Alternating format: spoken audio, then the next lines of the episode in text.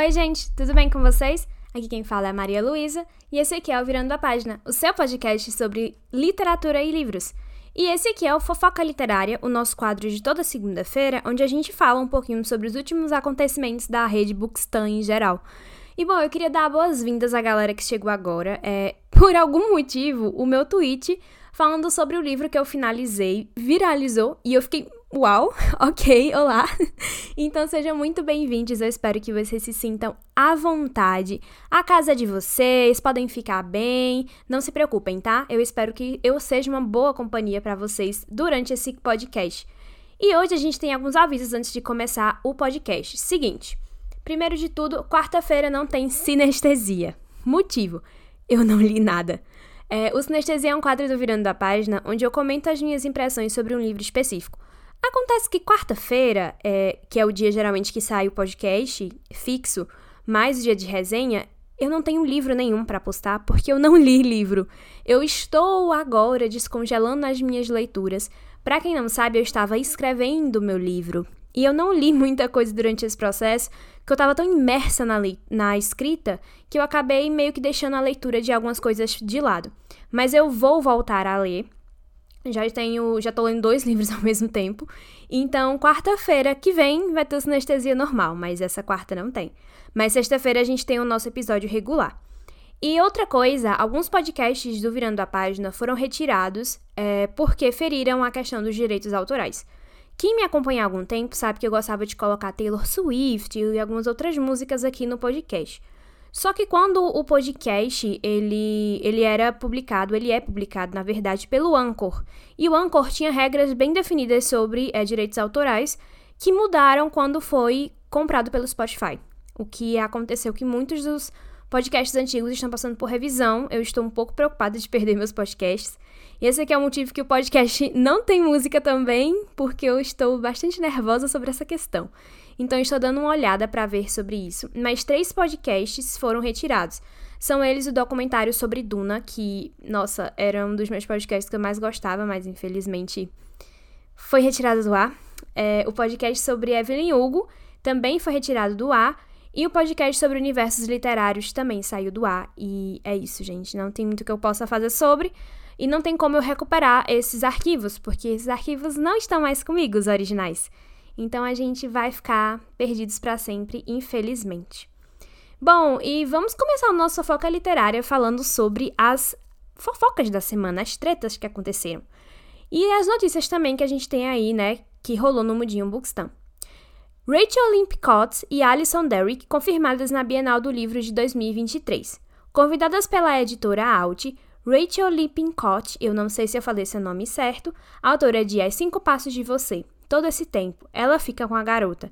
A lista da sorte. E Alison Derrick, autora de Ela Fica com a Garota, que foi escrita em parceria com a Rachel, e Forget Me Not, estarão na Bienal do Rio 2023. O evento acontece entre os dias 1 e 10 de setembro, no Rio Centro, e contará com a presença de outros autores conhecidos, como Cassandra Clare.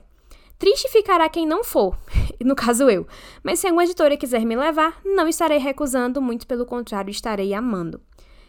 E agora a gente vai conversar um pouquinho sério, porque esses dois casos que aconteceram no Twitter é, são complicados e pedem um pouquinho de seriedade, sim.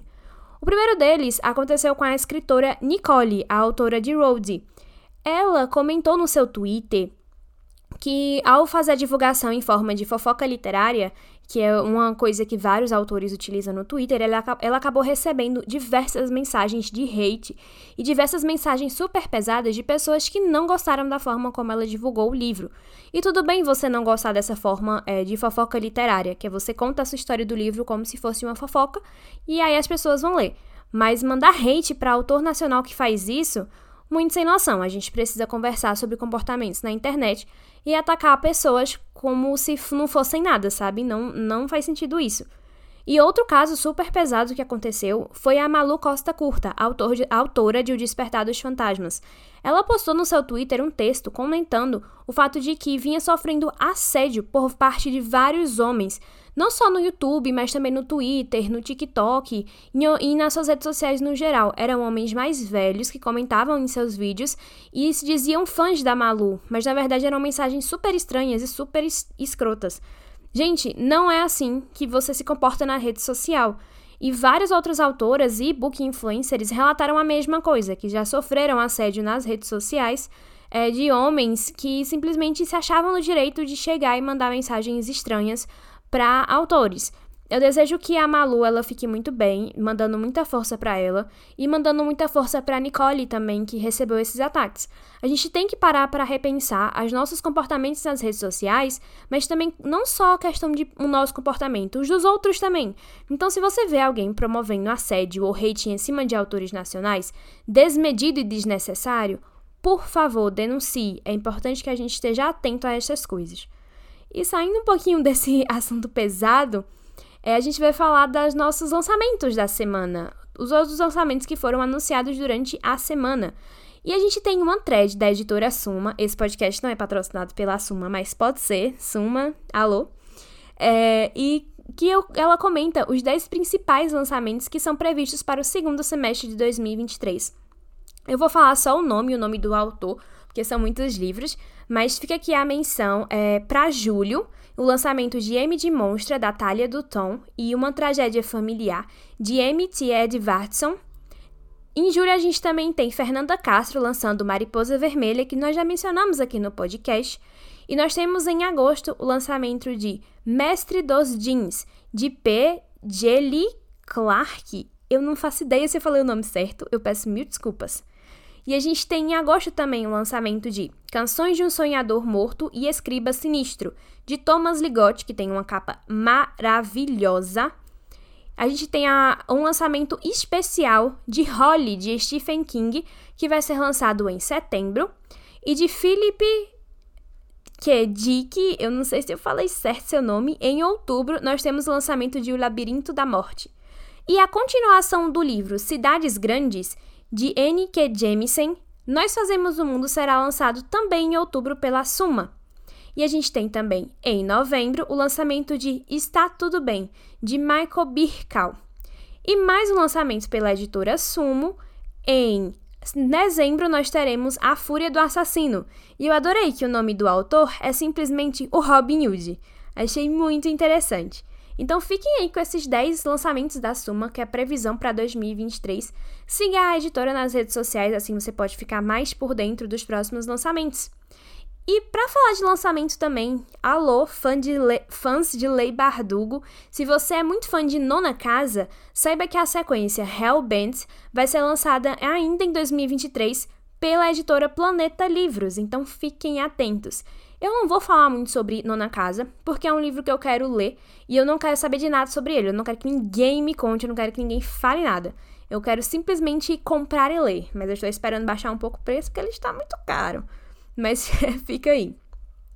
E agora falando sobre lançamentos nacionais, nós tivemos lançamentos nacionais incríveis. O primeiro que eu vou indicar para vocês, ah, lembrando que todos estão disponíveis no Kindle Unlimited.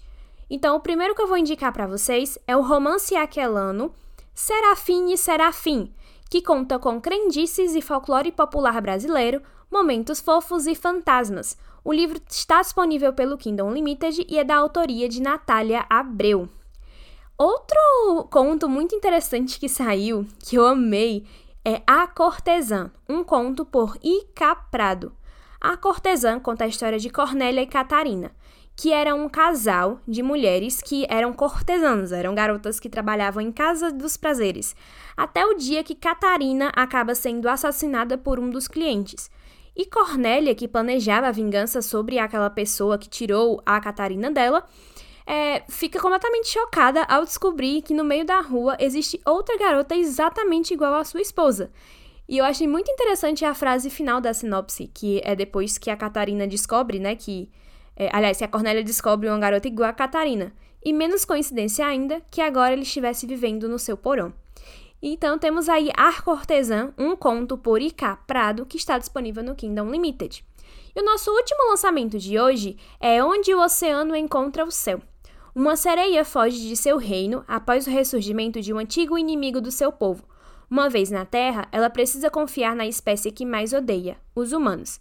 Esse conto está disponível no Kindle Unlimited e se você ler é, esse livro, você vai poder avaliar na Amazon e ganhar um marcador. É leia, avalie e ganhe. A famosa promoção. Então vai ler lá na Amazon, é, não esquece de avaliar os livros e também não esquece de mandar para o autor para você ganhar o seu marcador. E a última notícia que a gente teve foi treta e confusão. Não muita treta nem muita confusão assim, envolvendo várias pessoas, mas coitados dos book influencers que passaram por essa perrengue esse fim de semana. Essa semana, dois perfis de influencers grandes tiveram seus perfis em redes sociais hackeados.